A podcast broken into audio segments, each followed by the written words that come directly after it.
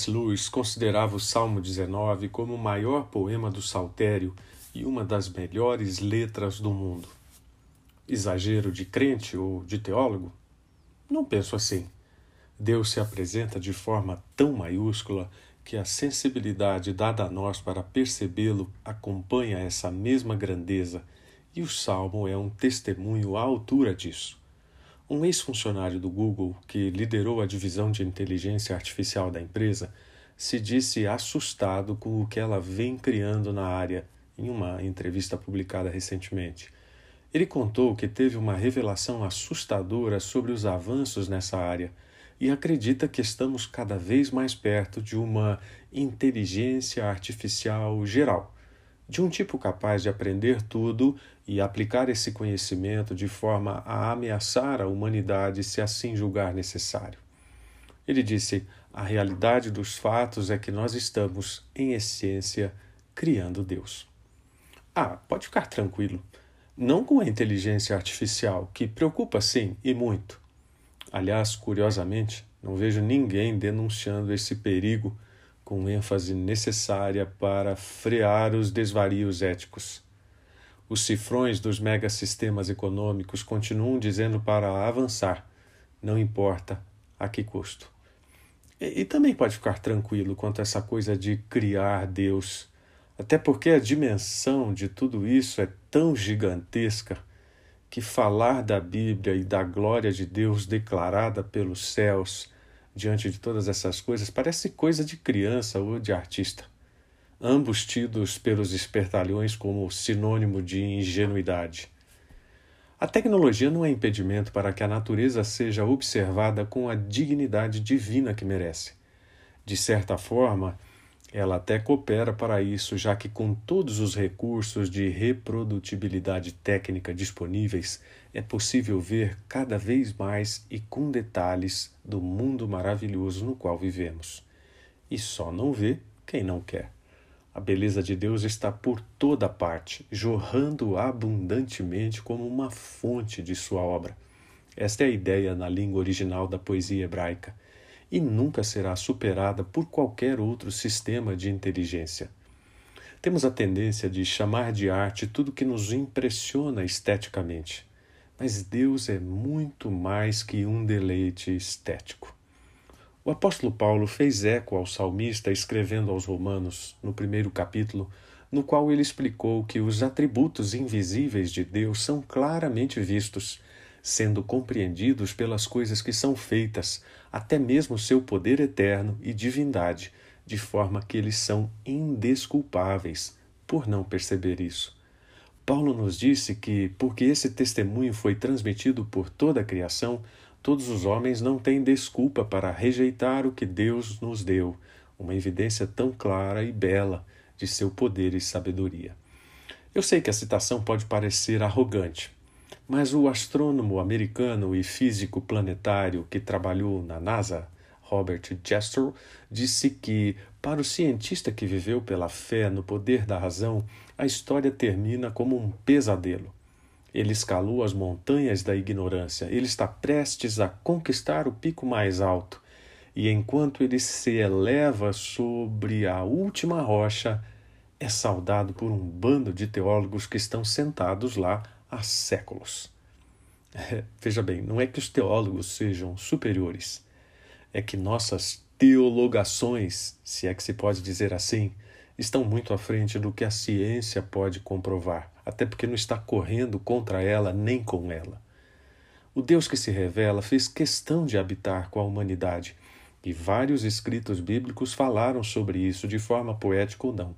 O céu, as estrelas, a noite, o firmamento são expressões que traduzem a morada e caminho dele no alcance do nosso entendimento. Mas há outra intenção na teologia do Salmo: recusar as crenças da mitologia e de outras religiões baseadas nos astros, simplesmente porque a criação não pode ser adorada no lugar do Criador. Mas o salmista, como se desse uma aula, ensina que a criação fala muito sobre Deus e também ensina que sua palavra fala muito mais. O conhecido filósofo Kant disse que duas coisas preenchem a mente com admiração e temor: sempre novos e crescentes, o céu estrelado acima e a lei moral dentro do ser humano. Mas o Salmo 19 aponta para uma realidade que transcende a ambas, a lei revelada, como disse Kidler.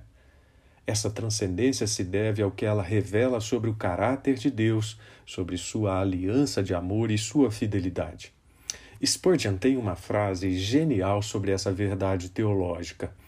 Ele diz: É o mais sábio quem lê o livro Mundo e o livro Palavras como dois volumes da mesma obra e pensa a respeito deles. Meu pai escreveu os dois.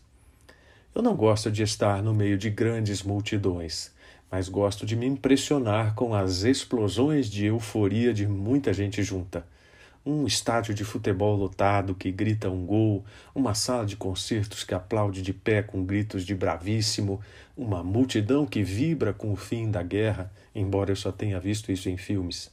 São todas manifestações que podem ser comparadas ao prazer que alguém experimenta em reconhecer a beleza da obra de Deus e de Sua palavra.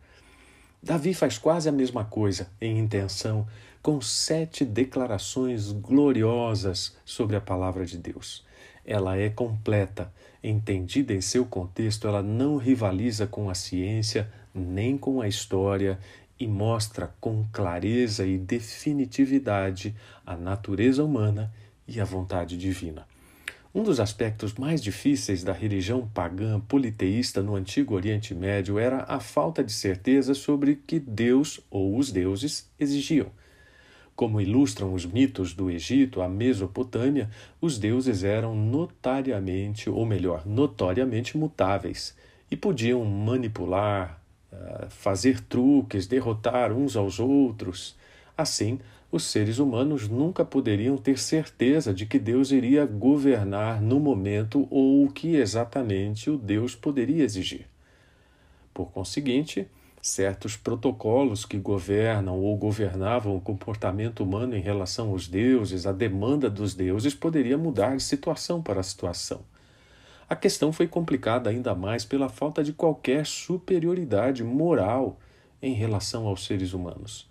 Os antigos deuses do politeísmo operavam com padrões morais tão distorcidos quanto os humanos. Eles mentiam, enganavam, roubavam, eram sexualmente promíscuos e geralmente superavam seus servos humanos com sua falta de moralidade consistente. Não é assim para o salmista. Graças às certezas reveladas nas Escrituras, não só ele, mas a nossa alma pode reviver graças à leitura, à audição e estudo das verdades eternas. No poder de Suas palavras está a cura, o perdão e a purificação que levam a uma vida piedosa segundo os critérios de Deus. Na segurança de Suas verdades está a sabedoria, que sobrepuja a intelectualidade e torna pessoas simples em sábias. As leis do Senhor dão alegria e prazer ao coração porque são moralmente certas em um tempo em que toda moral é relativizada.